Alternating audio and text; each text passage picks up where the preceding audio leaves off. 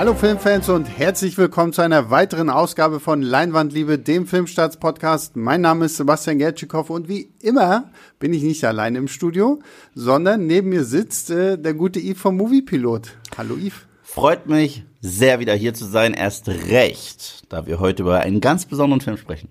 Genau, nämlich SpongeBob 3. Ähm, nein, tun wir nicht. Nein, wir werden, wir werden gleich noch über Unbreakable sprechen. Aber es liegt mir sehr am Herzen, kurz über SpongeBob 3 zu sprechen, weil ich bin eigentlich ein großer, großer Fan. Hast du die Filme jemals gesehen, Yves?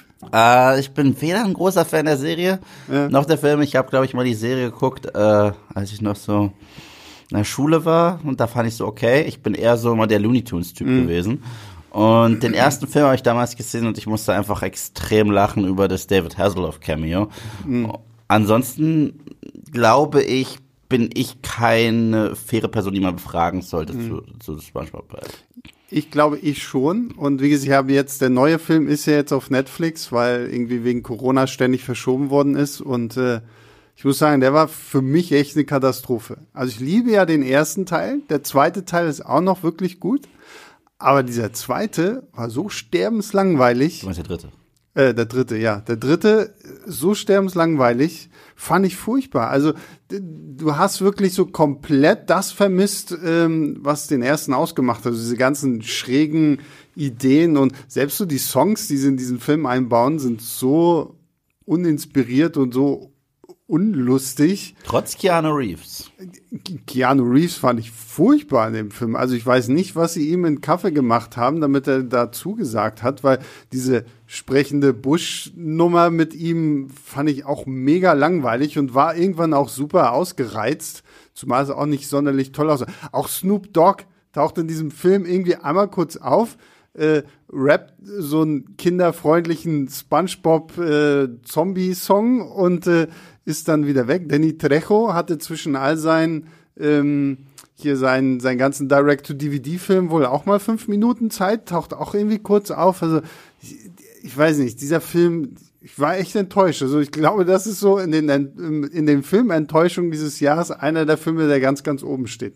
Boah, aber Respekt allein, dass du Filme hast, äh, über die du enttäuscht sein kannst. Also dieses Jahr. Ja, ist ja, ist ja, es gibt doch diese diese diese Aussage, oh, das überhaupt Filme, ja. genügend Filme. Also ich meine, Netflix, Amazon Prime und Co. helfen uns doch auch über die kinolose Zeit. Das ist ja. Das stimmt, ich muss sagen, ich habe sehr viele von den direkten Streaming-Releases, habe ich sehr, sehr, sehr, sehr viele verpasst. Dieses Jahr, gegen Ende des Jahres, wird mir wirklich schwer fallen, hm. eine, eine Top 10 aufzustellen und ich glaube auch eine Flop 10 aufzustellen. Bisher ich kann mich ja gar nicht so viele Filme erinnern. Wie gesagt, Flop 10 ist bei mir SpongeBob 3 echt ein Kandidat. Ich fand ihn auch so, wie gesagt, der war echt, ich habe so kein bisschen gelacht und ich habe direkt danach nochmal den ersten Teil geguckt und mich schon nach den ersten zwei Minuten einfach nur schlapp gelacht. Also ich fand auch die Animation nicht so toll und ja, ja, gut. Ich wollte das einfach nur mal hier loswerden, dass ich SpongeBob 3 äh, wirklich nicht mochte, weil wir hatten irgendwann mal überlegt, wenn er ins Kino gekommen wäre, hätten wir natürlich einen ausführlichen Podcast dazu gemacht.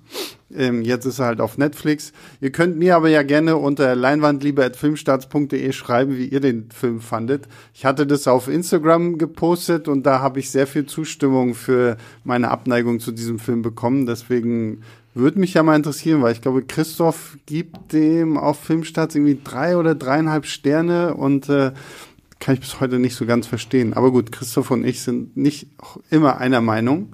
Ähm, das ist ja auch hier schon im Podcast ähm, mehr als nur einmal deutlich geworden. Aber gut. Bei Animationsfilmen, also äh, so basierend auf Kindheitsserien, werde ich mich, glaube ich, erst wieder zurückmelden, wenn dann irgendwann Space Jam 2 kommt und.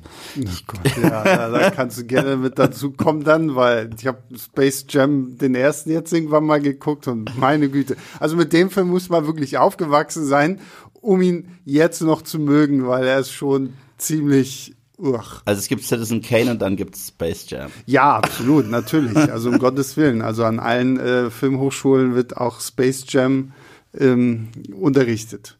Gut, aber wir kommen jetzt äh, mal von SpongeBob und von, von Space Jam zu einem Film, der ähm, ja auch, glaube ich, ein bisschen nostalgisch irgendwie verankert ist, verwurzelt ist. Und zwar reden wir über Unbreakable von M. Night Shyamalan. Ja. Shyamalan, Shyamalan, ihr dürft ihn aussprechen, wie ihr wollt. Ich glaube, die richtige Aussprache ist Shyamalan. Shyamalan, ja. Ähm, oder er sagt einfach, wie sagt der, der Hausmeister bei, bei Scrubs ja, ich nenne ihn einfach nur M. Night, weil Mhm. sie sind eh dicke Freunde. Deswegen M. Night, äh, Unbreakable von 2000, der zweite große Film von ihm nach Six Sense. Und ähm, wir hatten den jetzt ausgewählt in unserem Redaktionsmeeting, weil er demnächst auf Amazon Prime erscheint. Also, ähm, falls ihr ihn noch nicht gesehen habt, glaube ich, kann ich schon mal vorab spoilern. Ihr bekommt jetzt hier eine dringende Sehempfehlung. Und ähm, ja, wir werden jetzt einfach über diesen Film reden. Und da der Film jetzt auch schon 20 Jahre auf dem Buckel hat, ähm, Spoiler-Alarm? Spoiler-Alarm. Also ich meine nicht zum Anfang, aber wir werden gerade bei diesem Film auch über das Ende sprechen müssen, zumal dieser Film ja dann äh, mit reichlich Verspätung noch zwei weitere Filme irgendwie äh, hervorgebracht hat. Und ähm, ja, deswegen, also Unbreakable wird spoilerlastig sein. Wir, wir reden aber nochmal darüber. Ich werde auch in den Shownotes irgendwie angeben, wo halt die wirklich krassen Spoiler irgendwie auftauchen für all die da draußen, die den noch nicht gesehen haben. Ähm, ja, Yves, willst du vielleicht kurz einleiten, worum geht's denn in Unbreakable? Ich muss erst mal sagen, wie fröhlich ich bin, über diesen Film reden zu können, weil es einer meiner absoluten Lieblingsfilme ist. Wenn ich die Top 10 meiner absoluten Lieblingsfilme hätte, ich glaube nicht, dass ich sie, aber wenn ich sie hätte, wäre der mit drauf. Und Unbreakable ist ein ganz spannender Film.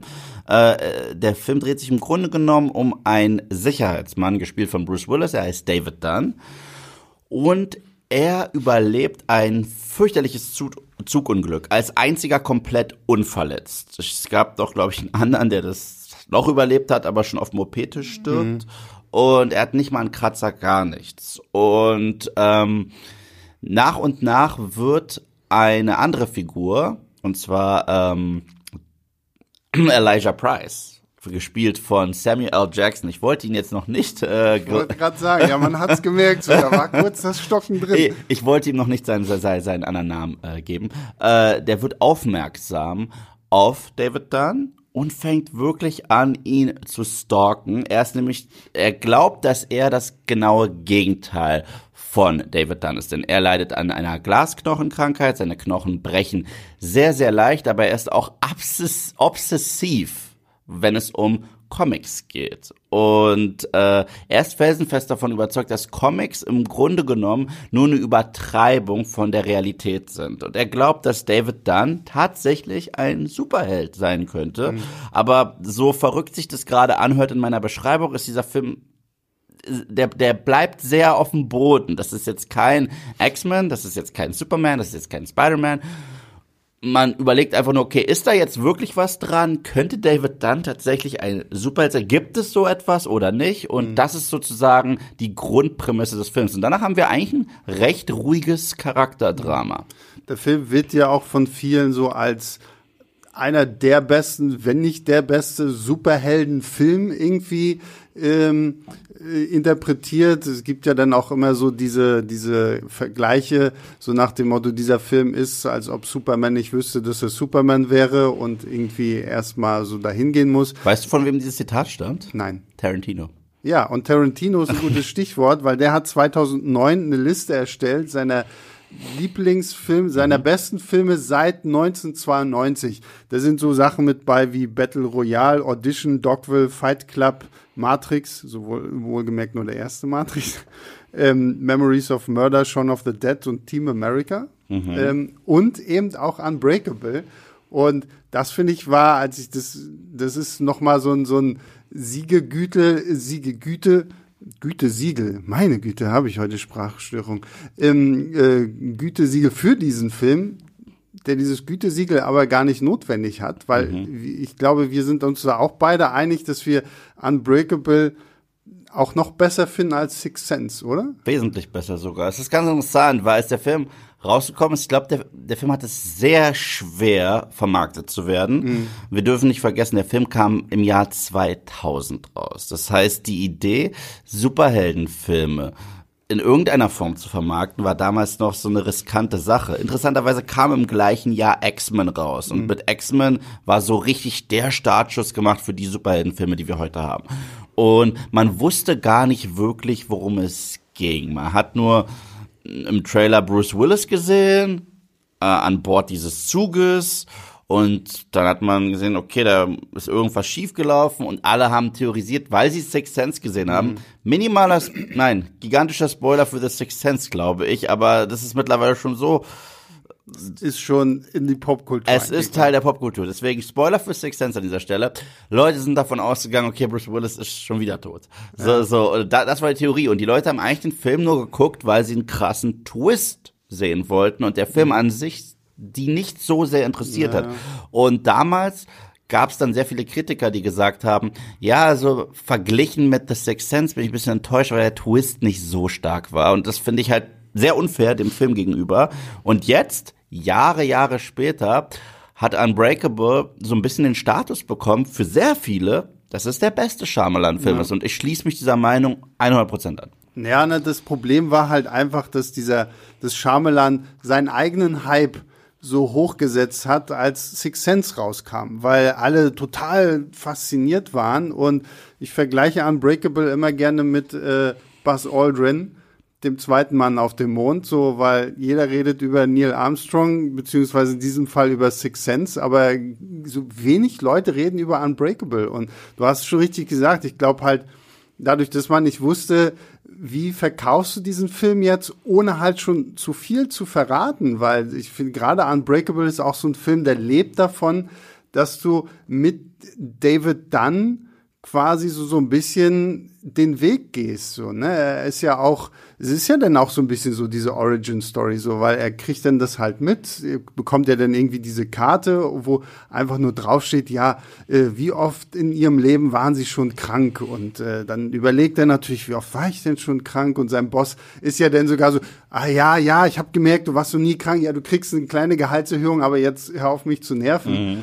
Und äh, wie er dann halt so wirklich so in der in der ruhigsten Origin-Geschichte in Superheldenzeiten irgendwie halt versucht, so seine, seinen, seinen Weg zu gehen, fand ich halt super spannend. Und ich glaube, wenn man davon halt schon zu viel vorab verraten hätte, äh, wäre es halt fatal auch für den Film gewesen. M. Night Shyamalan wollte eigentlich den Film schon damals so ein bisschen vermarkten, dass er zumindest in eine Comic-Richtung geht. Das mhm. wollte er damals, aber man hat ihm da echt dazwischen geredet, weil, äh, weil Comics damals äh, eher so ein cinematischer Tod waren. Mhm. Also wenn sie nicht Batman oder Superman hießen, hat man sich eher davon distanziert. Und ich finde es so spannend. Heutzutage sprechen wir immer darüber, wie Batman Begins und The Dark Knight so die ersten, sag ich mal, realistischen Versuche waren, so ein eher ein Drama zu erzählen, aber im äh, immer noch im Konstrukt eines einer Superhelden-Story. Mhm. Und Unbreakable kam viele Jahre davor raus und hat das noch besser und noch äh, mit mehr Grit gemacht mhm. als Batman Begins und The Dark Knight. Und ich finde, das Spannendste an dem Film ist, der Film, der ganze Film ist im Grunde genommen der erste Akt von jedem anderen Comicfilm, aber nur in einen Film gepackt. Also mhm. zum Beispiel Peter Parker findet heraus, dass er Spider-Man ist. Äh, und das ist alles in diesen, äh, in diesen einen Film gepackt. Das macht ihn so viel menschlicher und es macht ihn auch in erster Linie. Leute sollten wissen, es ist kein Actionfilm. Das ist kein Actionfilm. Ich meine, das ist, man denkt normalerweise, wenn man Comic-Verfilmung hört, in erster Linie an Action und die Kostüme und man bekämpft sich und dann gibt's Bumm und eine Schlacht und einen blauen Strahl, der in den Himmel schießt. Das ist nicht diese Art von Geschichte. Nee, das ist wirklich, es ist wirklich ein reines Charakterdrama und das finde ich ist so toll. Und da hat äh, Shyamalan ja auch zwei äh, starke Gegenspieler. Also ich glaube, ich fand Bruce Willis noch nie besser in einem Film. Also vom, vom Schauspiel ja, voll, voll. Und ich meine, klar, natürlich ist er auch toll als John McClane und so, davon rede ich gar nicht. Aber er ist so unfassbar subtil und in, in manchen Szenen auch so zerbrechlich und äh, da möchtest du möchtest am liebsten zu ihm hingehen und ihn irgendwie in den Arm nehmen und sagen, okay, alles wird gut, so, weil ähm, dieses, dieses ganze Ding da über ihm zusammenfällt so und er gar nicht so wirklich weiß, was mache ich denn jetzt eigentlich damit und auch so ein Samuel L. Jackson, da ist hier noch nicht so dieser dieser ist nicht so Tarantino-haft irgendwie, ich, so wie wir ihn alle kennen, so ich äh, benutze tausendmal das Wort Motherfucker und keine Ahnung was.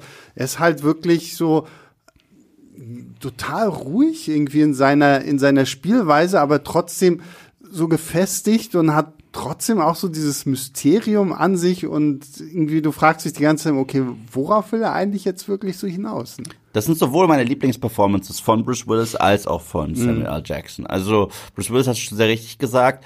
Ähm, ich glaube ja heutzutage häufig, wenn man eine Bruce Willis Performance sieht, ist man so ein bisschen enttäuscht, man hat das Gefühl, dass er selber keinen Bock mehr drauf hat. Mhm. Und ich glaube, das letzte Mal, dass ich ihn in einem Film gesehen habe, wo er zumindest ein paar Szenen hatte, wo ich sage, oh, Bruce Willis ist zurück, war ein Film namens Glass. Mhm. So äh, und in Unbreakable habe ich so eine so eine Performance von Bruce Willis bekommen, die so unfassbar gegen alles geht, wofür man ihn kennt. Weil ganz früher kannte man ihn nur als Comedian und dann irgendwann kannte man ihn nur noch als Actionstar seit Die Hard. Auch Gott sei hm. Dank, weil Die Hard ist ein ganz toller Film und hat auch sehr, sehr viele coole Sequels. Ähm, aber David Dunn ist, wie schon sehr richtig gesagt, nicht nur ein sehr ruhiger Charakter, nicht nur ein sehr äh, verletzlicher Charakter, sondern er ist halt auch die ultimative Underdog-Geschichte.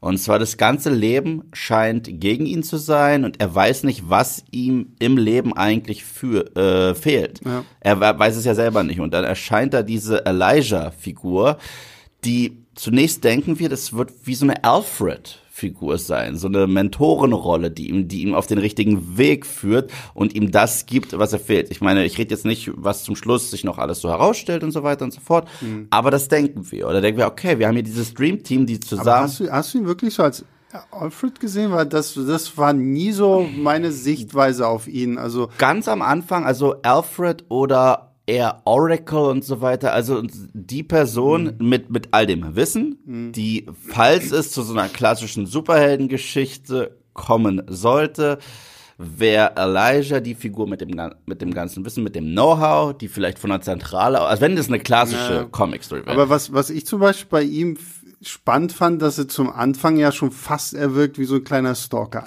So vor allen Dingen, wenn er ja dann auch irgendwie bei äh, der bei der Frau von mhm. David Audrey äh, gespielt von Robin Wright ähm, quasi in die Reha muss, weil er hat, bricht sich ja dann auch wieder alle mhm. Knochen und muss im Rollstuhl sitzen dann. Ähm, übrigens auch schönes äh, Bild zu äh, Dr. X mhm. und ähm, da, da redet er ja dann auch mit ihr und irgendwann lässt er so plötzlich den Namen ihres Mannes fallen, obwohl sie ihn nie erwähnt hat. Und das fand ich immer so sehr spannend, weil ja, auf der einen Seite wirkt er so ein bisschen wie so ein Mentor, auf der anderen Seite wirkt er aber halt auch wie so ein Creep, und der ja auch wirklich so diesen, der ganzen Familie von David so diesen Floh ins Ohr setzt, irgendwie, oh, dieser Typ ist was Besonderes. Und ich finde, am krassesten kulminiert es halt in diesem Film, in dieser Szene, wenn der, wenn der Sohn mhm. Joseph mhm. äh, die Waffe seines Vaters nimmt und ihn erschießen will. So nach dem Motto, ja, ich schieße auf dich, aber du stirbst ja dann nicht, weil der Typ hat ja gesagt, du bist unverwundbar. Lieblingszitat dieser Szene, no shooting friends. Ja, genau. Und äh, da, das finde ich halt so, so toll, dass man, das mag ich gerade an dieser, Figur, an dieser Figur Elijah, dass man ihn halt eben nicht so hundertprozentig in eine Richtung schieben kann. Ja, aber das ist ja das Coole. Ich finde, der Film spielt sehr häufig mit der Figur und schiebt ihn in unterschiedliche Richtungen. Du hast recht, er fängt an und man denkt, oh, was ist das für ein Stalker? Aber die Sache ist, der Film suggeriert dir ja trotzdem schon recht früh, dass er trotzdem recht hat. Klar. Weil, weil, ja. weil, weil du siehst ja diese tolle Szene, ist auch eine der witzigsten und gleichzeitig eine dieser schon fast Rocky-ähnlichen Inspirational-Szenen, mhm. wo, äh, wo David dann dann mal seine Fähigkeiten ausprobieren möchte und trainiert und Bankdrücken macht und sein Sohn ihm dann auch hilft und immer mehr Gewichte draufpackt ja. und sagt, wow, wow, wow. Und normalerweise, so etwas könnte man so albern darstellen. Und überraschenderweise wirkt es nie zu albern. Es, mhm. es, es wirkt wie etwas, was in unserer Welt doch existieren könnte, so ein Motto, wow, der ist einfach sehr stark. Ja. Und ähm, von dem Zeitpunkt an, wo ich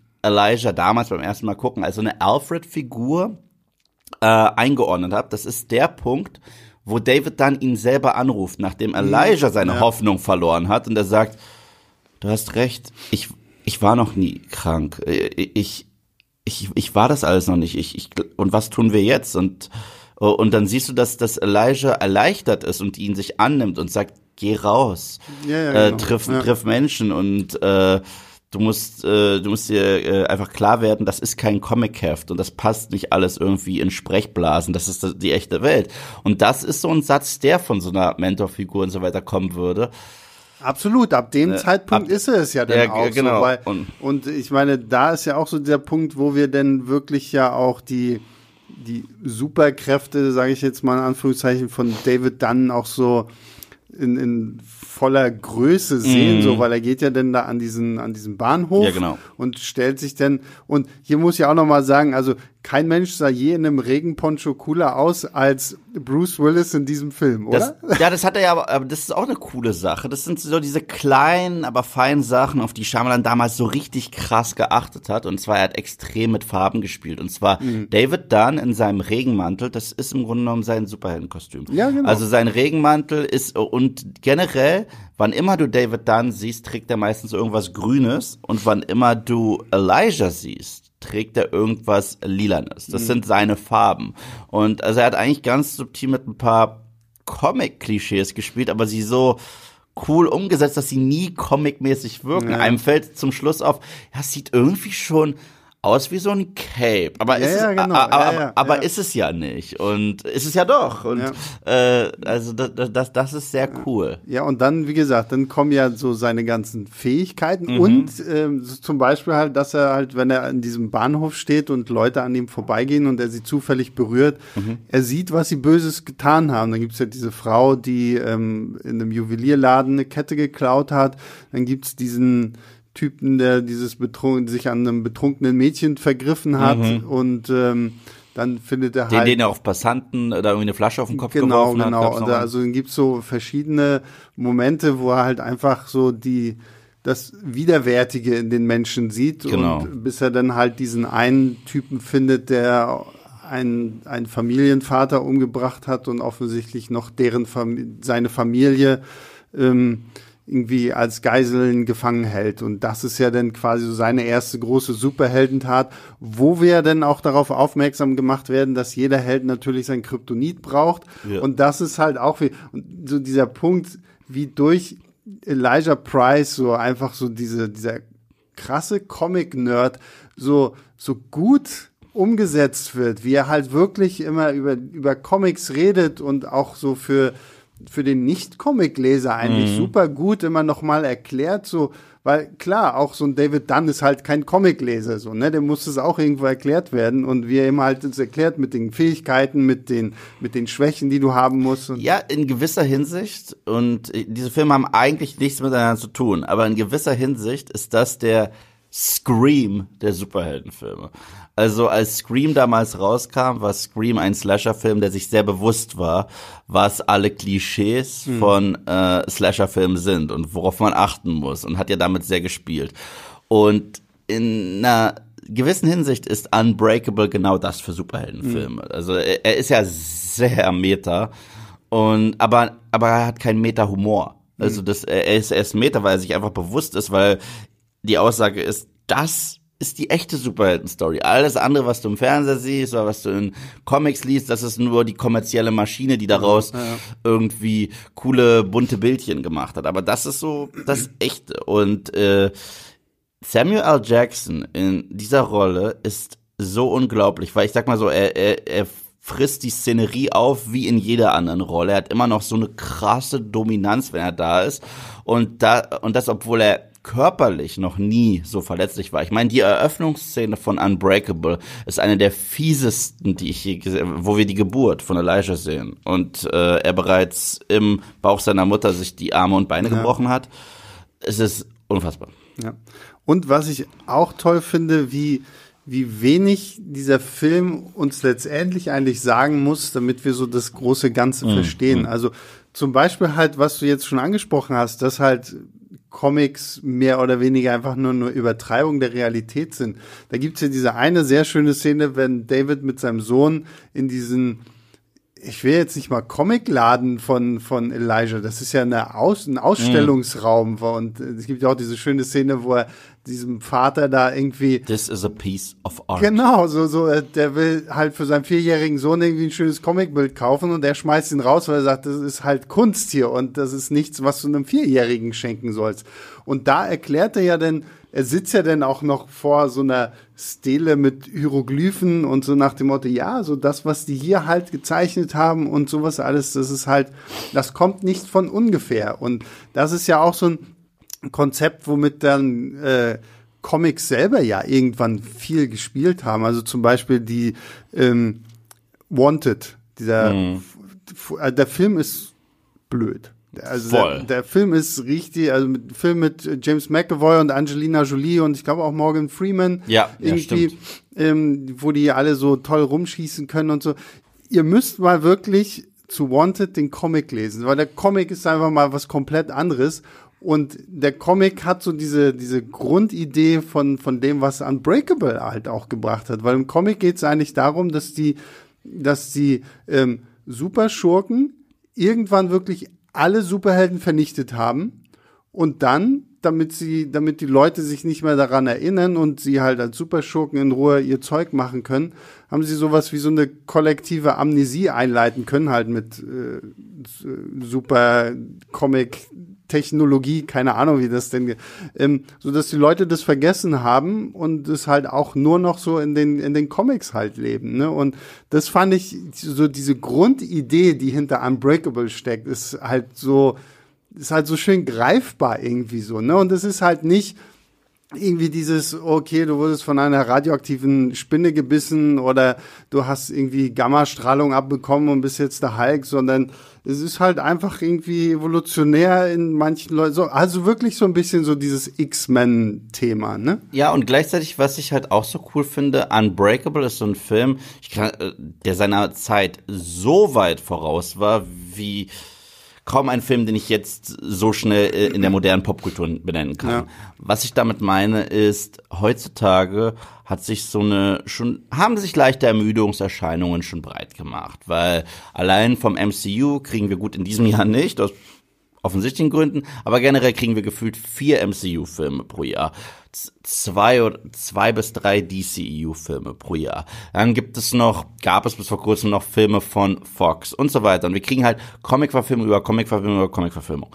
Und äh, Leute haben ja sich wirklich extrem gefreut, als dann mal sowas kam wie Logan, mhm. was ja eher so ein Drama war und wieder, also der Charakter ist, ist vordergründig und die Tatsache, dass es ein Comic Charakter ist, ist, zwei, äh, ist, ist spielt die zweite Geige.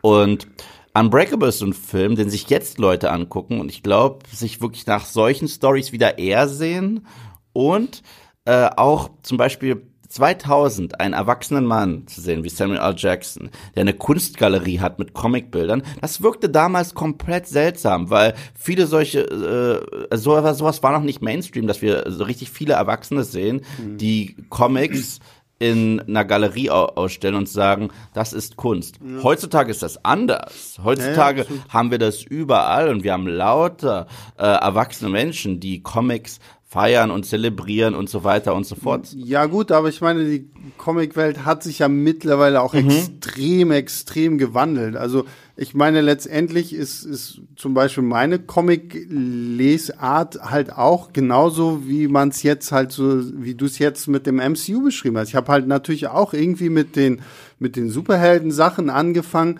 und irgendwann hatte ich aber einfach genug davon. Weil immer wieder Superhelden und letztendlich, egal wie gut die Stories, wie, egal wie gut die Charaktere geschrieben sind, irgendwo ist es immer das Gleiche. Mhm. Es kommt ein Bösewicht, ah, es sieht so aus, als würde der Held gegen ihn verlieren, dann muss er sich wieder irgendwie finden, dann besiegt er ihn wieder und das, so, das wird dann auf drei, vier Bände gestreckt und dann hast du wieder eine Story und dann hast du natürlich zig Millionen, tausend äh, äh Superhelden und, und irgendwann war mir das über. Und dann, dann gibt's ja natürlich immer so die, diese Unterscheidung, oh, Graphic Novel, mm. oh, das ist natürlich jetzt äh, was anderes als ein Comic. Nein, es ist auch ein fucking Comic so, ne? Aber es ist natürlich, es geht, gibt dann halt auch andere Geschichten, einfach nur menschliche Geschichten und Dramen und irgendwie was auch was mal komplett nichts mit Superhelden zu tun. Mm. Also wir haben immer so ein bisschen so dieses, diesen Blick so Comic gleich Superheld. Und mhm. das ist ja irgendwie schon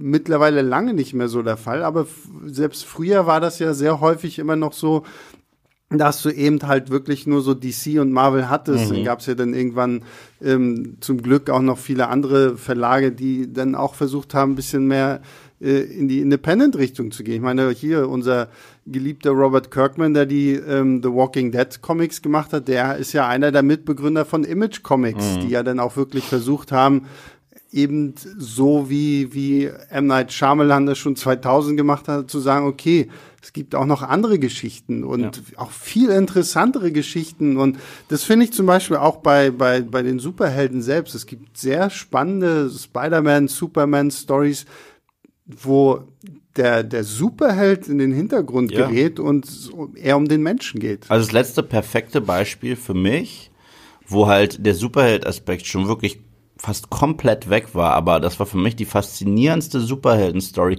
seit langem. Dass du auch lange darauf gepocht, dass ich das gucke, du meintest, das wird voll meins sein und du hattest auch vollkommen recht. äh, Daredevil. Hm. Daredevil und dann denke ich hatte allein keinen Bock, weil ich dachte, das ist, das ist in der Welt vom MCU. Und hm. jetzt muss ich mir das nochmal angucken. Und ich mag das MCU für alle da draußen, macht mhm. komplett Spaß. Es ist sehr viel Popcorn-Kino und Spaß und dann hat man da die One-Liner und dann hat man da die CGI-Schlacht und die Charaktere sind einem ja schon irgendwo ans Herz gewachsen.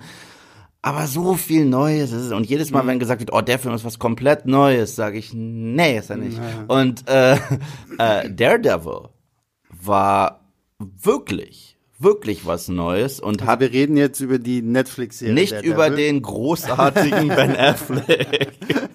Nein. Das willst du nur noch mal klarstellen, Nein, weil es gibt ja beides. Daredevil auf Netflix mit Charlie Cox und ähm, un unfassbar gut. Also äh, das, das hat mich auch so ein bisschen, das hat meine Comic-Liebe dann wieder so ein bisschen entfacht. Es sind wirklich diese kleinen, feinen Intim-Stories, die mittlerweile existieren müssen, um das bei mir wieder hervorzubringen. Und Unbreakable ist für mich trotzdem die Mutter von all diesen äh, Geschichten.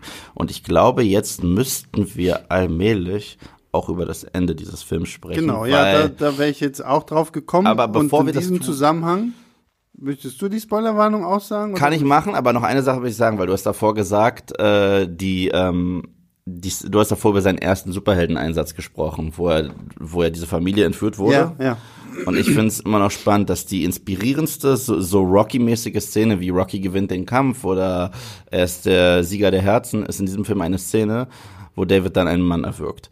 Mhm. Die, die Musik, die dort spielt, ist unfassbar. Ich muss auch sagen, James Newton Howard, dieser Score für diesen Film, ja. ohne diese Musik wäre Unbreakable nicht, was mhm. es ist. Diese Musik ist so wichtig wie die Musik in Star Wars. Ja. Und äh, deswegen sie nicht zu erwähnen wäre eine Sünde. Mhm. Aber jetzt dicke, dicke, dicke, fette Spoilerwarnung. Wir sprechen über das Ende genau. von Unbreakable.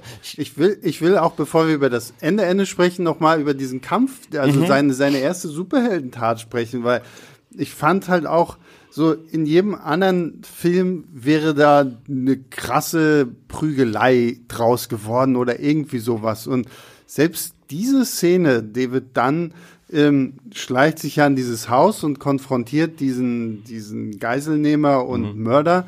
Ähm, wird ja dann erstmal noch in den Pool gestoßen und droht zu ertrinken und dann retten ihn die beiden Kinder irgendwie aus diesem Pool und dann, wie du schon gesagt, er wirkt einfach nur, er schleicht sich von hinten an ihn ran, packt ihn und dadurch, dass er halt so viel ab kann, und der Typ ist ja auch irgendwie so ein Mega-Riese und äh, der versucht ja alles, um David da irgendwie von sich zu schmeißen, ähm, was ihm aber nicht gelingt. Und er klammert sich ja wie so ein Äffchen da an ihn mhm. dran und wirkt und wirkt und wirkt, bis er halt irgendwann einfach tot ist. Selbst an, an dieser Tat an sich ist im ersten Augenblick nichts Helden, also nichts Heldenhaftes in dem Sinne, so dass so, so ein Superman kommen würde und ihm gleich links, rechts eine mm. gibt und dann fällt er um, sondern es ist halt so, so ein bisschen so die, die Feiglingsmethode so von hinten ran, aber weil es halt auch nicht anders kann, so. Und, aber gerade das fand ich irgendwie stark, so dass er für seine Heldentat einfach so, so arbeitet wie, als normaler Mensch in dieser Situation irgendwie wahrscheinlich auch eher reagieren würdest. Ja, und die Musik ist, ist halt das, was es zu so einer richtigen Heldentat macht. Es spielt ja wirklich diese euphorische mhm. Heldenmusik, während ja. er das macht. Ja. Und äh, deswegen, das ist die, das ist die Szene, glaube ich, wo viele anfangen zu klatschen, obwohl wir gerade einfach sehen, wie ein Typ erwürgt wird. Ja, ja, so, genau, und, ja. Ähm, Jetzt kommen wir zum Ende. Spoiler-Alarm, Spoiler-Alarm, Spoiler-Alarm. Ich glaube, bevor äh, kann ich aber noch mal sagen, äh, falls Leute einfach vor der Spoilerwarnung wissen wollen, wie wir den Film raten würden. Ich liebe ihn, für mich ist das eine volle Punktzahl. Äh, fantastischer Film. So, jetzt Spoiler. Äh, es stellt sich heraus, dass unser guter Elijah ähm, nicht die Alfred-Funktion hat, nicht die Mentorenfunktion hat. Er ist der Hauptschurke des Films, denn er ist für das Zugunglück verantwortlich. Er war auch schon vorher für ein Flugzeugabsturz verantwortlich und für einen Brand in einem Mehrfamilienhaus. Und das hat er Hochhaus, ja, genau, ja. das hat er gemacht, das hat er alles inszeniert, weil er genau jemanden finden wollte wie David Mhm. Dunn, weil er schon immer auf der Suche war nach solchen Leuten, einfach nur um sich selbst zu bestätigen. Und äh, das findet David Dunn heraus. Äh, eigentlich findet er es auch nur heraus, weil äh, jetzt kann ich ihn auch so nennen, Mr. Glass gen zulässt. genau das will. Er sagt, okay, jetzt, wo du deinen Platz kennst, glaube ich, ist jetzt der Zeitpunkt gekommen, wo wir uns die Hände schütteln. Mhm. Und er will sich ja eigentlich bei ihm bedanken, die Hände schütteln und du hast das Gefühl, die beiden werden jetzt BFFs. Mhm. Und äh, er schüttelt ihm die Hand. Auf einmal kriegt er diese Vision, die er sonst bei all den anderen äh, Kriminellen bekommen hat, und sieht, wie Elijah für all das verantwortlich ist. Massenmord. Äh, und ähm, Und dann erst fallen ihm die ganzen, äh, die, die ganzen Apparate in diesem Hinterzimmer der Galerie auf. Genau. Und von diesem Zeitpunkt an muss ich sagen, Samuel L. Jackson ist der beste Lex Luthor, den wir je auf einer Kinoleinwand gehabt haben.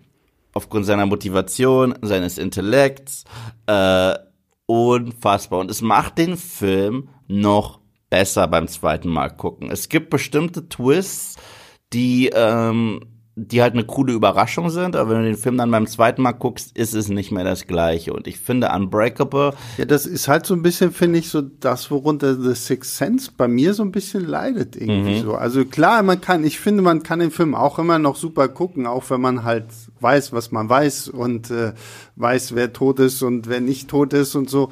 Aber ja, da gebe ich dir recht bei Unbreakable und ich liebe diese letzte Szene, weil auch hier wieder, wie die Musik so anschwillt und halt einfach dieses Ganze untermalt, wie, wie du wirklich siehst, wie Bruce Willis sämtliche Gesichtszüge entgleiten und wie du aber auch so ein, so ein Samuel L. Jackson, da hast du jetzt nicht so in, Muahahaha, ich bin der Bösewicht, sondern halt wie er eigentlich so, so fleht, so nach dem Motto, ja, so, wir sind Yin und Yang, so, wir, wir, wir brauchen uns gegenseitig und ja, und in den Comics ist es doch immer so, dass meist der Held und der, sein, sein Erzrivale auch irgendwo beste Freunde sind. Halt wieder so dieses X-Men-Beispiel, ähm, Eric und Charles. Ja, und äh, oder er sagt ja, dass das häufig der äh, wie ich, du, äh, wir hätten es schon früher sehen müssen, weil häufig ist der Bösewicht das genaue Gegenteil. Ja, vom, klar. Und das ist er ja allein körperlich. Und ähm, was ich an diesem Film liebe, ähm, also gerade an dem Ende, ist, dass der Film suggeriert, dass es schön ist, dass beide gewonnen haben. Es haben ja zum Schluss beide genau das bekommen, was sie wollten. Also David Dunn hat endlich seinen Platz in der Welt anerkannt, hat sich mit seiner Frau versöhnt, bleibt bei der Familie, hat ein besseres Verhältnis zu seinem Sohn und Und eine Gehaltserhöhung. Die Gehaltserhöhung und wird jetzt Superheld sein. Ja, genau. So, und, und damit ist sein, sein Startschuss eigentlich für seine Superheldenkarriere gemacht und der Film zu Ende, weil der Rest, der wäre dann Standard. Mhm. Ja. Und ähm, Elijah hingegen, der Film zelebriert es auch, dass er gewonnen hat, weil er hat der Welt bewiesen und sich selbst bewiesen, solche Menschen gibt es. Und dass er dafür Massenmord begangen Ja. hat, wird ja trotzdem in dieser, nur durch die Musik und aus seiner Sicht als etwas Positives bezeichnet. Er sagt, es ist zwar furchtbar und so viele Opfer musste es geben, damit ich dich finde, aber es war es wert. Ja, ja. Ja das ist ähm, wie und wie gesagt, mich kriegt dieser Film jedes Mal. Ich habe ihn jetzt wirklich vor kurzem jetzt nochmal geguckt, auf Vorbereitung für diesen Podcast und er ist auch kein Stück gealtert, Nö. weil er halt eben mh, es gibt halt kein CGI und Ja. keine großen Action-Sequenzen. Es ist halt wirklich ein Charakterdrama, was letztendlich sich auch so würdevoll einfach vor diesem ganzen Comic-Thema verneigt, ohne da jetzt irgendwie, das ist alles nerdig und wir sind da irgendwie so lustig und so, sondern das wirklich sehr würdevoll irgendwie zusammen Ernst nimmt. und ernst nimmt. Und du merkst halt auch, dass du damit äh, Shyamalan jemanden hast, dem dieses Thema Comic auch irgendwo sehr am Herzen liegt und der da halt auch wirklich eine, eine Geschichte erzählen will, die einfach mal anders ist. Weil klar, am Ende des Tages hast du vollkommen recht. Es ist so ein, so ein Origin-Teil, der in jedem, ich weiß nicht, das haben wir in, den, in der ersten halben Stunde von jedem Superheldenfilm, wo uns der Superheld neu eingeführt wird, damit wir wissen, ah, okay, das kann er alles, da, okay, das, das verträgt er nicht. Hm, Punkt, fertig, jetzt geht's weiter. Und ähm, das ist eigentlich das Tolle, dass, wie du schon sagst, dieser Film endet da, wo dann quasi, okay, jetzt haben wir einen Superhelden und Wo die Standard-Superhelden, wo der Superheldenteil der Geschichte eigentlich losgeht, Genau. da endet der Film. Ja, so und jetzt äh, der Film endet und es ist ein toller Film, ein schöner Standalone-Film. Aber ähm, 2017 kam ein neuer Film von ähm, M. Night in die Kinos namens Split mit äh, James McAvoy. mit James McAvoy in der Hauptrolle über einen Mann mit äh, sehr vielen verschiedenen Multiple Persönlichkeitsstörungen. Und ähm, Anja Taylor Joy ist, spielt das junge Mädchen, was irgendwie von ihm gefangen genommen wird und die irgendwie merkt, okay, da, da stimmt was mit diesem Typen nicht. Und der Film war für sich ja auch irgendwo so ein Standalone-Ding. So, und dann, und ich weiß noch, es war sehr witzig, weil ich war mit äh, zwei Kollegen in der Pressevorführung von Split. Und am Ende gibt's ja diese tolle Szene, die auf einmal ja das M. Night Shyamalan-Universum eröffnet. Wir sehen nämlich nach diesen ganzen Ereignissen ähm, eine Szene in einem Diner, wo sich Leute über das Geschehen unterhalten, weil sie so einen Nachrichtenbeitrag dazu gesehen haben über diesen Typen. Ähm, Kevin, wie heißt er? Kevin Wendell Crumb. Wendell Crumb. Ähm, und ähm, die Kamera fährt an dieser Theke vorbei und auf einmal sitzt da Bruce Willis und irgendwie, genau, und es wird irgendwie über diesen einen Typen geredet, der ja damals diese ganz, für diese ganzen Sachen verantwortlich war, dieses Zugunglück und so. Genau, der Typ in Roll. Wie hieß er denn nochmal? Wie hieß er denn nochmal? Und dann sehen wir Bruce Willis als David Dunn und man, ja, der hieß Mr. Glass. Hast du es kommen sehen damals? Nein, natürlich, ja, Na- aber sorry, also wer, wer, Nein, nein, nein, nein, nein. Ich, ich, ich meine, als wir schon das Diner gesehen haben, hast du da den Twist kommen sehen. nein, auch das nicht. Also, Ich, ich sag's mal so, ähm, Split ist ein Film. Das Coole, also als ich den das erste Mal so richtig, richtig gesehen habe, ähm, und äh, ich wo, ich habe nur damals gehört, der ist super. Mhm. Und ich war fertig mit Shyamalan, muss ich dazu sagen. Ich war krass fertig, wegen, da reden wir gleich. wegen, drüber, ja, ja. we- und Wegen Gründe. Wegen Gründe, aber ich bin ein großer McAvoy-Fan. Ist- Und ich liebe auch seinen Xavier übrigens total. Und ähm, der Film war für mich äh, wahnsinnig spannend, wahnsinnig cool. Ich mag ja auch solche Confined Thrillers, so ein bisschen wie auch vor kurzem 10 Cloverfield Lane und so weiter. Und ich habe mich die ganze Zeit gefragt, okay, aber wo bleibt der Shyamalan-Twist? Ne? Wo, und dann dachte ich zum Schluss, der Twist ist blöd, weil der Twist ist, der ist halt wirklich irgendwie so ein Biest. Monster, ja. Ja. Und dann kam die letzte Szene. Und äh, das Witzige ist, es steht ja erst Split und dann ist der Film vorbei und dann kommt die Szene.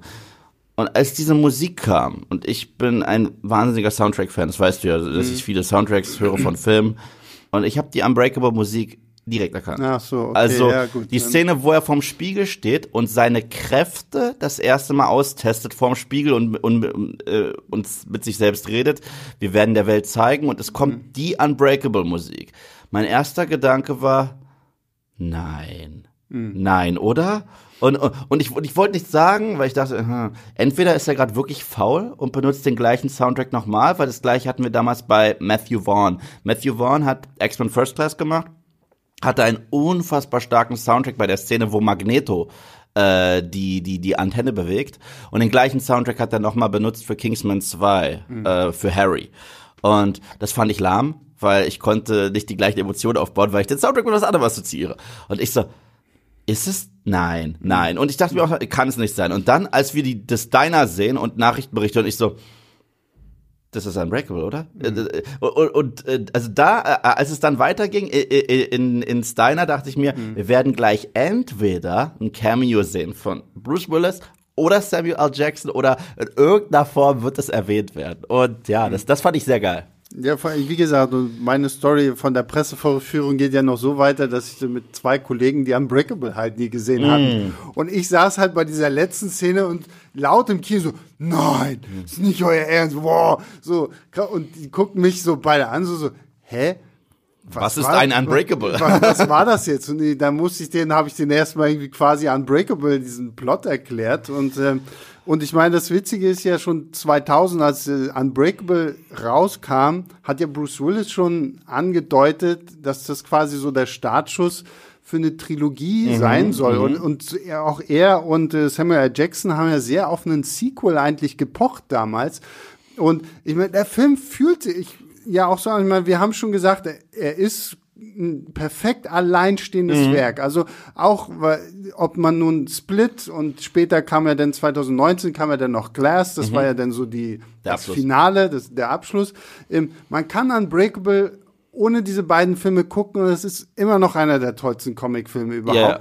Und ähm, das andere ist quasi einfach nur so eine, ich nenne es mal so nette Gedankenspielerei, okay, was könnte noch in diesem Universum irgendwie funktionieren? Und äh, das war halt so für Split, finde ich so ziemlich krass. Allerdings muss ich auch sagen, was ich ein bisschen schade finde, ich habe oftmals so das Gefühl, dass Split dadurch so ein bisschen untergeht. Finde find, find ich ja und nein. Also ich sag mal so, ich finde Split ist auch für sich genommen, ohne die Connection ein fantastischer Film. Ja, ja, klar. Ein absolut. fantastischer Film. Also, also sowohl Anya Taylor-Joy als auch McAvoy sind super. Ja, McAvoy ist sowieso McAvoy ist großartig unglaublich. Ja. Dass er dafür nicht mal nominiert wurde für einen Oscar, ja. ist ein Verbrechen.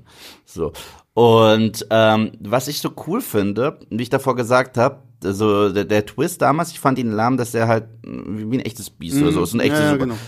Und der Film sagt eigentlich zu mir, Eve, chill, warte noch zwei Minuten, mhm. gleich ergibt alles Sinn. Ja, ja. Und wenn ich dann sehe, ah, es spielt in der, der Welt, mhm. es ergibt nicht nur Sinn, sondern lange bevor es Joker gab von Todd Phillips, haben wir jetzt den ersten äh, Super-Schurken-Origin-Film ja. ge gesehen.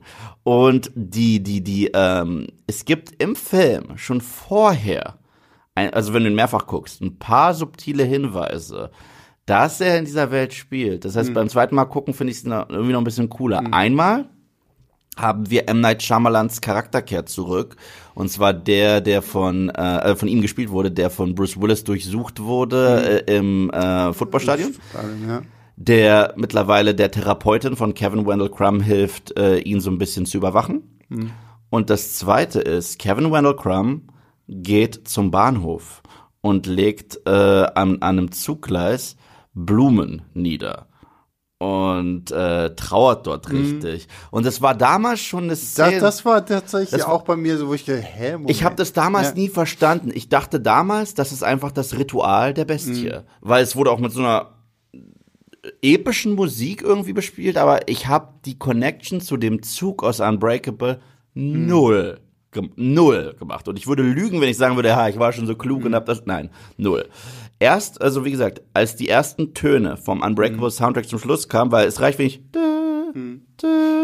Und du hast mir jetzt noch, das fand ich ja ganz spannend und ich finde, das sollten wir jetzt nicht unerwähnt lassen. Du hast mir jetzt noch, so, bevor, ja. bevor wir hier in unser Podcast-Studio gegangen sind, hast du mir etwas gezeigt, dass, wie gesagt, wir haben ja schon erwähnt, das war ja schon irgendwie schon sehr lange mhm. angedacht, irgendwie als Trilogie. Und offensichtlich hat ja der gute M. Night diesen guten Kevin Wendell Crump schon in Unbreakable drin. Und jetzt äh, bist du dran. Yves. Ja, äh, das ist eine saukoole Szene. Und zwar als David Dunn, das ist lange bevor er sich da am Bahnhof ausprobiert, äh, mhm. probiert er sich ja schon ein bisschen aus im Footballstadion während der Arbeit.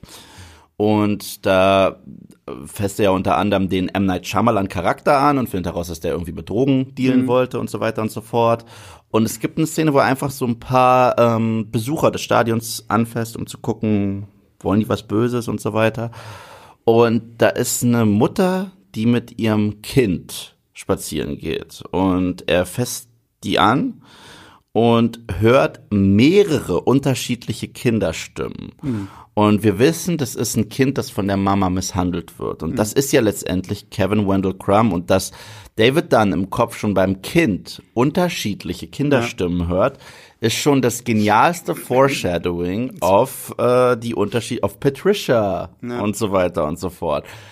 Wahnsinnig clever, wahnsinnig clever. Und äh, der Charakter sollte damals ursprünglich schon als erwachsener Kerl eingeführt werden mit in diesen Film. Aber da hat man gesagt, na, das würde die Dynamik zwischen David Dunn und Elijah zu sehr kaputt machen und der Film wäre zu überfüllt. Und da gebe ich sehr recht. Das wäre komplett, wär auch komplett, gewesen, das, das wäre viel zu viel gewesen. Ja. Und deswegen bin ich so dankbar, dass diese Figur, die damals schon eine Idee war, einen eigenen Film bekommen hat. Komplett verdient, weil Split kann ich auch so genießen. Hm.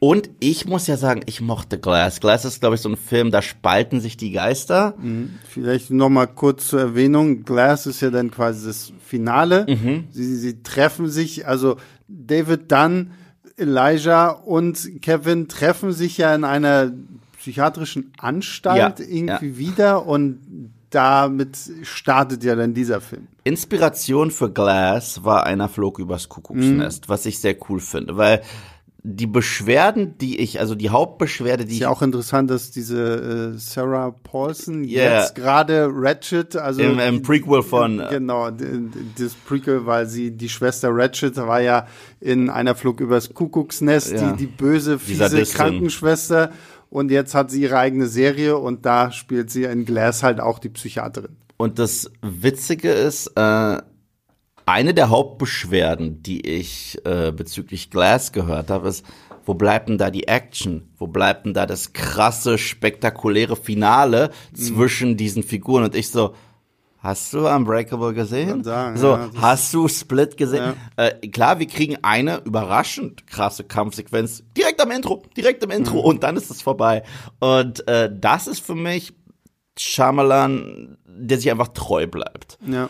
Und äh, diese drei Figuren in einem Film zu haben, und ich weiß nicht, ob wir hier über das Ende sprechen sollten. Dann würde ich eine Spoilerwarnung nochmal sprechen. Äh, das musst du. Ja, lass uns vielleicht hier jetzt ein bisschen. Ja, okay. Wir wollen den Leuten ja ein bisschen auch das schmackhaft machen, oh. dass sie jetzt hier drei Filme haben, über die sie gucken. Na gut, dann, dann würde ich einfach Folgendes sagen, falls euch nochmal ein Glass Talk interessiert, ich wäre dafür zu haben, weil ich glaube, da kann man einiges, also sowohl positiv als auch negatives. Klar, ich finde, absolut, der Film absolut, ja. ist definitiv äh, diskussionswürdig. Ja. also, wenn deswegen muss ich, ich sag nochmal, leinwandliebe at filmstarts.de, also wenn ihr quasi noch die, die Forze, das Sequel zu diesem Unbreakable Talk haben wollt, weil wir haben jetzt über Split und wir werden jetzt auch über Glass nicht mehr so viel mhm. reden. Ähm, wir kommen gleich noch so ein bisschen dazu, wie wir M. Night Shyamalan mhm. allgemein sehen. Ähm, aber deswegen, also falls ihr Bock drauf habt, dass wir auch noch irgendwie über Glass sprechen, über Split sprechen, einfach irgendwie wieder, wir machen es wieder ganz einfach. Schickt einfach eine E-Mail an leinwandliebe.filmstarts.de und im Betreff einfach nur Glass oder Split. Ist mir egal, welchen Film. Wir können auch beide Filme reinschreiben, weil dann wissen wir das schon. Dann so. gibt's zwei Talks. What?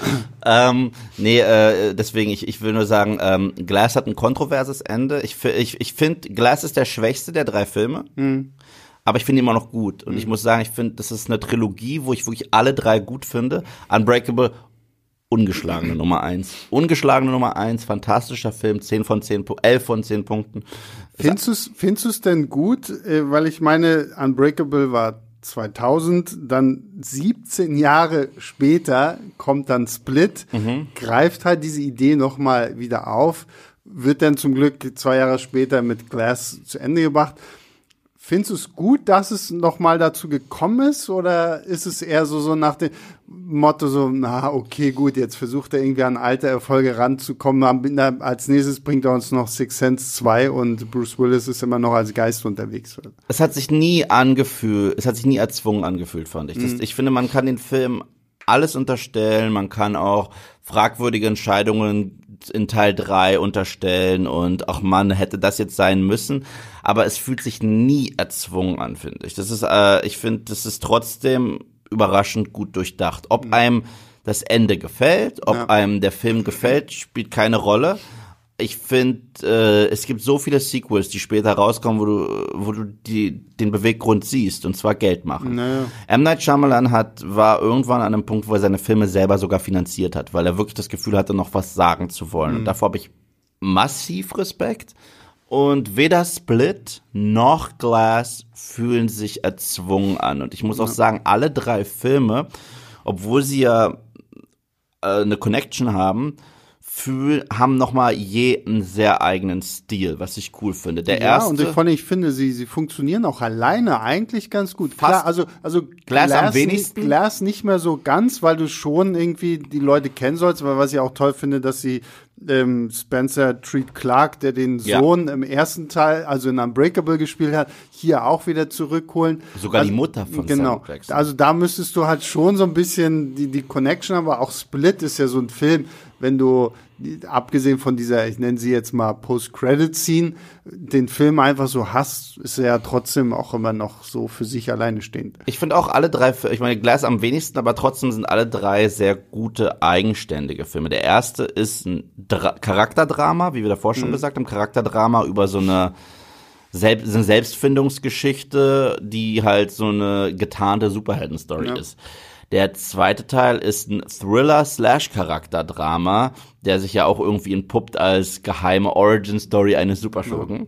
Und der dritte Teil ist sich sehr bewusst, wie Wahnsinn mittlerweile die Verrücktheit geworden ist, was Comic-Verfilmungen angeht und gibt uns dann einen psychologischen Thriller und fragt uns, Sollten wir vielleicht mal Split und Unbreakable hinterfragen? Wa was ist da überhaupt dran? Und die Idee finde find ich bei Glass jetzt, je länger ich drüber nachdenke, ich weiß noch, als ich das erste Mal gesehen habe, war ich so lauwarm, meinte gut, aber nicht wow. Und je länger ich über Glass nach, der lässt mich nicht los. Okay. Äh, ja, das ist doch gut. Und mit jedem Mal gucken fand ich den auch ein bisschen besser. Ja, da habt ihr es. Also, das ist doch eigentlich die perfekte Trilogie für einen verregneten Sonntag, wie wir sie jetzt ja wahrscheinlich noch ein paar Mal kriegen werden. Und solange Lockdown noch ist, ähm, könnt ihr ja auch euch mal Unbreakable, Split und Glass angucken. Reden wir jetzt noch mal ganz kurz. Wir haben ja jetzt wirklich schon sehr lange und sehr viel geredet, aber ähm, wir haben über M. Night Shyamalan jetzt hier schon gesprochen. Ähm, reden wir mal so über den Regisseur selbst. Also ich fasse mal kurz zusammen so, ich meine, er hat ja wirklich, er hat ja wirklich ein erstaunliches Portfolio. Ja. Und was ich bei ihm immer sehr toll finde, dass er nicht immer unbedingt den gleichen Film macht. Was er, was er zum Anfang immer so ein bisschen hatte, war, aber das war dann irgendwo auch so von ihm erwartet, Twist. es muss einen Twist geben. Boah, der Twist. So, 1999 kam Six Sense, großer Twist mit äh, dann 2000 Unbreakable, 2002 ein Film, der auch sehr unterschätzt ist, wie ich finde, Science mit Mel Gibson, wo es irgendwie ja um, um Kornkreise geht und irgendwie Außerirdische und sowas alles. Mit auch mit Joaquin Phoenix in einer kleinen Rolle, fand ich. Und Abigail Breslin. Ja, und dann 2004 The Village. Finde ich, ist für mich so ein Film, Da ging's los. Ja, da gingen die ja, genau. Shyamalan-Probleme los. Ja, und vor allen Dingen das Schlimmste an The Village finde ich eigentlich, dass dieser Film, ich, ich mochte den bis zum bis, Twist. bis zu diesem Twistende. Und dieses Twistende, so, so nett die Idee auch irgendwo ist, Ergibt keinen hat, Sinn. hat für mich aber auch den Rest des Films kaputt gemacht, weil ich fand so dieses, es geht ja um diese so eine ja eigentlich so mittelalterliches Dorf irgendwie in den USA. Also die- 18. Jahrhundert, äh, Genau. ein Dorf, äh, streng religiös und äh, Monster bewachen das Dorf und lassen die Leute nicht raus, aber nachdem äh, jemand was angegriffen oder schwer erkrankt, muss äh, unsere blinde Protagonistin, gespielt von Bryce, Bryce Dallas Dallas Howard, Howard, äh, eine Medizin holen und das ist halt schwer, weil die Monster Genau. sie nicht rauslassen. Ja. Und, Und, sie macht halt, sie versucht halt trotzdem diesen Weg durch den Wald, wo das Monster lebt. Und wie gesagt, wir wollen jetzt Nee, auch nicht, nicht aber- aber spoilern das oder Ende so, aber das Ende bescheuert. macht es da sehr kaputt. Dann kommt äh, einer der ersten Tiefpunkte, also zumindest sehe ich das so und ich glaube, du siehst es auch so. 2006 Lady in the Water. M. Night Shyamalan hat versucht, irgendwie ein Märchen zu machen über eine Nixe im Pool und keine Ahnung was. Also, als ich, als ich von diesem Film damals erfahren habe, dachte ich, okay, wow, er versucht jetzt halt mal was ganz anderes. So was war ist halt Fantasy und irgendwie Horror und Märchenhaftes. Aber dieser Film, ich meine, ich habe ihn wirklich auch nur ein einziges Mal gesehen, aber also ich habe ihn ganz, ganz furchtbar in Erinnerung. Yves schüttelt auch die ganze Zeit nur den Kopf. Ähm, Lady in the Water. Ähm, ich habe das Gefühl, dass man das Drehbuch dieses Films in der Zelle vom Joker an der Wand finden könnte. Selbst dann wäre es aber besser gewesen. Ähm, Lady in the Water ist eine der wahnsinnigsten, verrücktesten, sinnlosesten und gleichzeitig prätentiösesten und selbstverliebtesten Filme, die ich mm. je, je in meinem Leben gesehen habe. Ich glaube, wenn ich, nein, ich irre mich nicht. M. Night Shyamalan hat sich in dem Film eine Nebenrolle gegeben, in der er den missverstandenen Autor spielt.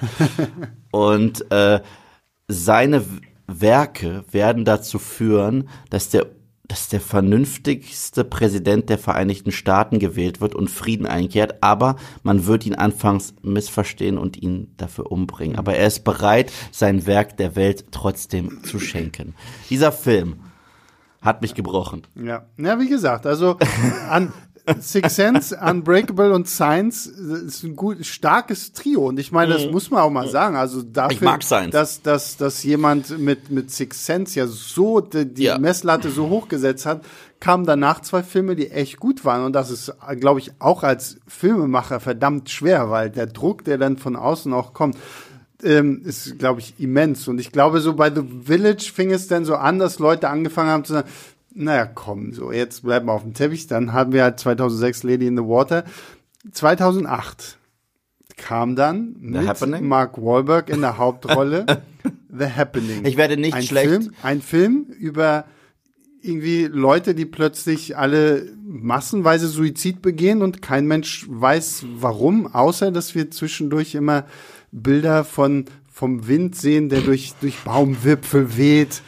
Es ist so krass lustig, wenn man sich alles äh, um den Film rum anschaut von The Happening, denn das Geile ist, und wie gesagt, ich probiere es jetzt nicht zu lang zu machen, mhm. uh, The Happening hat eine extrem ähnliche Geschichte wie The Room. Und ich meine das wirklich. Mhm. Und zwar in der Hinsicht, dass der Film angekündigt wurde als der nächste Alfred Hitchcock-ähnliche ja, ja. Shyamalan-Film. Und die Leute sind aus dem Kino gegangen, haben sich verpisst vor Lachen. Ja. Und dann hat Shyamalan gesagt, das war schon immer meine Absicht. Mhm. War, habt ihr meine schwarze Komödie genossen? Hahaha. Ja, weil es sollte so ein bisschen in die Richtung von Hitchcocks Die, die Vögel, Vögel, gehen. Und es war eher The Room. Und, und es war, ja, also es ist wirklich Mark Wahlberg und Zoe de Chanel in den Hauptrollen. Also dieser Film, vor allen Dingen das, das, das Schlimme ist, dieser Film spielt bildlich schon so krass mit der Auflösung, dass du irgendwann sagst, ja, ja, wir wissen, warum die sich alle um jetzt. Nicht nur das, nicht nur das, in der Hälfte des Films, okay? In der Hälfte des Films kommt ein Charakter und verrät mal eben den Twist. Mhm. Und später tun sie, als wenn der Charakter das nicht schon gesagt ja, hätte. Ja, genau. Und das ist, äh, und der Film hat das seltsamste, lustigste, Schauspiel von sowohl der Chanel als auch Mark Wahlberg. Es ist ja, so krass ja, lustig. Ich, und, und wenn du dir die Behind the Scenes anguckst von Mark Wahlberg, wo er fragt, soll ich das wirklich so spielen? Mhm. Und ja, ja, ja, es ist so krass lustig. Also ich dabei, dabei ist es das, das Thema, wie gesagt, Menschen begehen massenweise Selbstmord und so. Das Thema ist furchtbar. Ja, yeah, aber dieser aber Film voll. ist halt, du kannst diesen Film halt wirklich nicht ernst es nehmen. Es ist einer dieser ungewollt komischen Filme, ja. äh, den ich jedem ans Herzen lege. ähm, The Happening, ich will nicht zu viel Schlechtes über ihn sagen. Er hat mir so viel Freude gebracht. Also, also während Lady in the Water mich einfach nur gebrochen hat, ja. ist äh, The Happening ein Film, der so krass lustig ist. Naja. Wait, what? No. So, kommen wir, kommen wir zu einem, dem, zum nächsten Film, der mich gebrochen hat. ich weiß Und welcher. Und zwar wirklich, weil 2010 kam M. Night Shyamalans The Last Airbender. Mhm. Und ich bin ein großer, großer, riesiger, überdimensional großer Avatar, der Herr der Elemente-Fan. Ich liebe diese. Ich weiß nicht, wie oft ich diese Serie schon geguckt habe und wie oft ich dem Herrn mir gegenüber hier auch schon sage, guck sie dir endlich an, weil ich glaube, es gibt sie immer noch auf Netflix und es sind nur drei Staffeln und sie sind wirklich absolut genial. Es ist wirklich oh, toll. Also ich liebe diese Serie. Und als damals rauskam, M. Night Shyamalan macht eine Live-Action-Version davon, war ich erstmal positiv gestimmt. Zumal er auch wirklich in jedem Interview, was er im Vorfeld gegeben hat, äh, gesagt hat, oh, großer Fan, ich gucke das mit meinen Jungs, meinem Jungen, ich weiß nicht, wie viele Kinder er hat. Auf jeden Fall, er hat immer gesagt, er hat das gesehen und findet es total toll. Und ich so, boah, wow, total geil. Jetzt, jetzt kriegen wir das hier alles irgendwie zu Gesicht. Und dann, wow. Also dieser Film ist ja, also als Fan von Avatar hat mir dieser Film wirklich das Herz gebrochen, weil sie halt wirklich eine komplette Season innerhalb von diesen zwei, zweieinhalb Stunden oder wie lang auch immer dieser Film ist, quetschen. Und allein dieses Luftbändigen, Erdbändigen sieht halt einfach auch so scheiße aus. Also die ganzen Charaktere sind halt auch einfach nicht gut getroffen. So, diesem Film fehlt komplett der Humor der Serie, es fehlt das Herz, es fehlt einfach alles, was Avatar groß gemacht hat. Und ich bin sehr, sehr froh, dass dieser Film gefloppt ist und dass wir nicht noch mehr davon gekriegt haben. Also ich, das ist mein, tatsächlich mein einziger Berührungspunkt mit dem Franchise. Mhm. Und äh, ich fand die Effekte waren damals ganz nett und ich habe den damals in 3D geguckt. Das fand ich nett. Ansonsten fand ich den Film einfach nur stinkend langweilig. Aber wenn du sagst, dass das eine Staffel dort reingepresst wurde, aber der sich storymäßig trotzdem so ein bisschen rangehalten hat, hatte sich. Ja, ja, okay, die gut. versuchen das schon. So. Dann, dann, dann sag ich dir, guck du dir bitte, weil da haben die Regisseur, der Regisseur und der Cast und alle gesagt, wir bringen euch einen authentischen Dragon Ball Film. Ah, okay. Dragon Ball Evolution, bitte guck ihn dir an. ich glaube, The Last Airbender könnte dein Lieblingsfilm aller Zeiten werden, naja, wenn du gut, Dragon das, Ball das, Evolution guckst. Ganz ehrlich, ähm, wenn ihr jemals einen Podcast äh, haben wollt, wo ich, glaube ich, eine Stunde lang nur wütend bin und eventuell probiere, nicht vulgär zu werden, Dragon Ball Evolution ist wahrscheinlich. Leinwandliebertfilmstarts.de. Aber, das, aber dazu müsste ich ihn noch mal gucken, das wäre doch eine Qual. Da müsste ja, ich, ich müsste ihn dann auch gucken. Das also, ist, müsste ihn überhaupt gucken. Der, also, es ist Nee. Gut, okay, also Lars Airbender auch Katastrophe. So, danach, danach war ich halt wirklich durch mit Shyamalan. Deswegen muss ich auch sagen, die nächsten zwei Filme, die jetzt auf dieser Liste stehen, habe ich nicht gesehen. Ich weiß, Yves hat einen davon gesehen, einen davon auch nicht. 2013 also vor allem das Schöne ist, Shyamalan hat immer im Zweijahrestakt Filme rausgebracht. Nach The Last Airbender braucht er noch ein zusätzliches Jahr, um das alles zu verarbeiten. 2013 kam dann After Earth mit Will Smith und äh, Sohnemann Smith. Irgend so eine Sci-Fi-Geschichte auf einer komischen, neu mutierten Erde. Und After Earth. ich war fertig. Also, also ich, ich hätte ich hätte es eigentlich damals kommen sehen müssen. Hm. Weil, weil das war nicht die Zeit von Shyamalan. Also ja. es war eigentlich war die Ära von ihm vorbei, weil es kam ja wirklich nur Mist. Und das, also die haben es geschafft. Will Smith ist eventuell der charismatischste Schauspieler in Hollywood. Hm. Sie haben es geschafft, ihn so charismatisch zu machen wie eine Backkartoffel. Und hey, ich finde Backkartoffeln sehr sympathisch, weil sie sehr lecker Aber nicht charismatisch.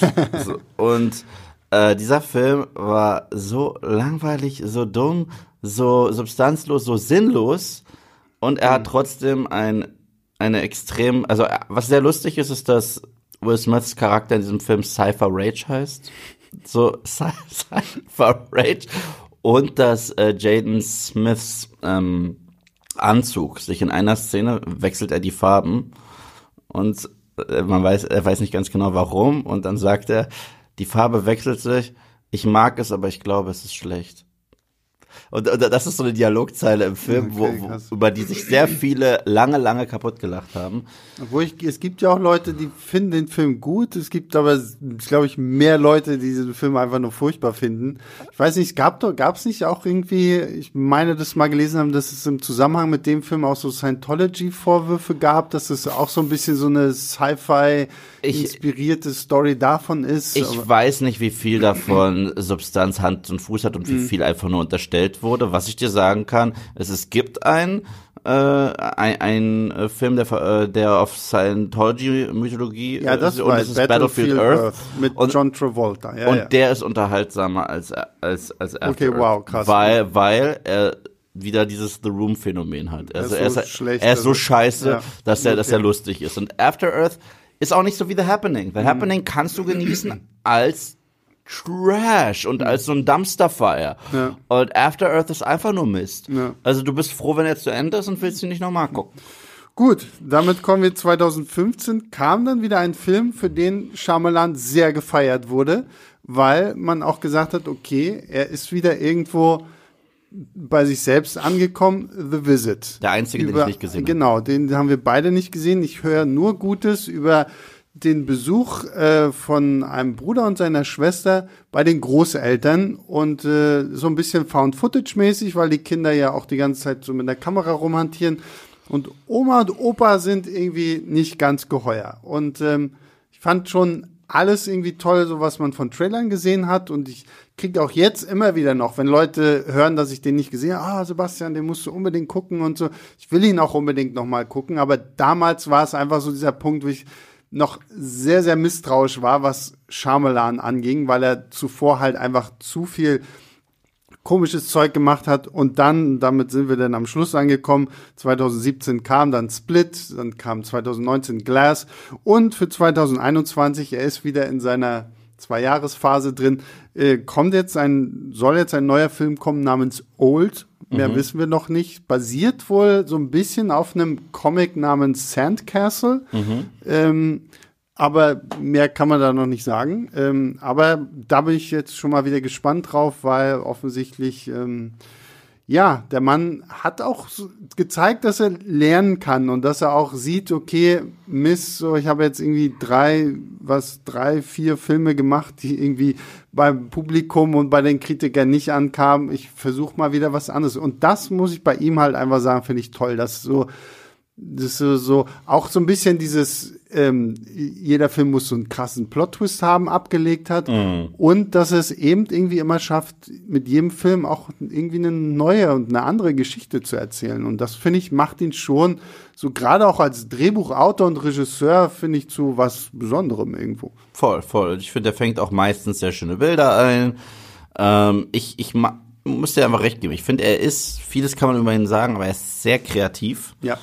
Und allein die Tatsache, dass er in der Lage ist, einen Film zu machen wie Unbreakable Ja. und The Happening, wie The Sixth Sense und wie After Earth, ist unfassbar. Und also das ist, das ist für mich so ein bisschen mittlerweile in Shyamalan-Film reinzugehen, wie Lotto zu spielen. Und du weißt halt nicht, was du kriegst. Und äh, deswegen The Visit war der einzige, wo ich, wo, halt wirklich nur davor Mist kam und ich ihn deswegen nicht geguckt Naja. habe, aber ich will ihn auch irgendwann gucken. Aber jetzt bin ich wieder auf dem Level, wo ich sage, okay, kann, äh, ich bin gespannt. Wird das ein phänomenaler Mist sein? Werde ich vielleicht wieder so ein äh, jahrelang Spaß haben damit wie mit The Happening? Oder, oder wird es wirklich ein Film sein, der mich umhaut, wie Unbreakable? Ähm, ich bin bereit. Ja, wir sind auch bereit. Damit sind wir sogar bei SpongeBob wieder angekommen. Ich bin bereit. Ähm, nein, aber wir sind jetzt fertig mit Unbreakable. Also wie gesagt, nochmal ähm, große, große Empfehlung. Ja. Guckt euch diesen Film unbedingt an. Und wie gesagt, wenn ihr ihn mögt, guckt euch gerne auch noch Split und Glass an. Gehört halt alles zusammen. Ja, so, das war's. Yves, dir vielen lieben Dank. Vielen dass Dank, du dass ich da warst. durfte. Und, Predator. Was? Äh, ja, genau, stimmt. Äh, Hab gehustet. ja, schon, das hoffentlich nicht Schlimmes. Ja. Gut. Predator. Ähm, oh, schon wieder Gesundheit. Ich weiß auch nicht. Ähm, ja, damit verabschiede ich mich auch von euch da draußen. Vielen Dank fürs Zuhören. Vielen, vielen Dank fürs Downloaden, fürs Abonnieren und was man nicht noch alles mit diesen Podcast-Apps alles irgendwie machen kann. Das freut uns wirklich, wirklich sehr und wir freuen uns auch immer wieder über Lob, Kritik, Anmerkungen, die ihr natürlich schicken könnt an leinwandliebe.filmstarts.de. Ähm, ihr seid toll, äh, bleibt gesund, äh, guckt halt fleißig Filme zu Hause. Ähm, irgendwann gehen die Kinos wieder auf und wir können alle wieder ins Kino gehen. Wir freuen uns da schon sehr drauf. Ähm, ja, wir hören uns nächste Woche wieder. Bis dahin, macht's gut. Ciao, ciao.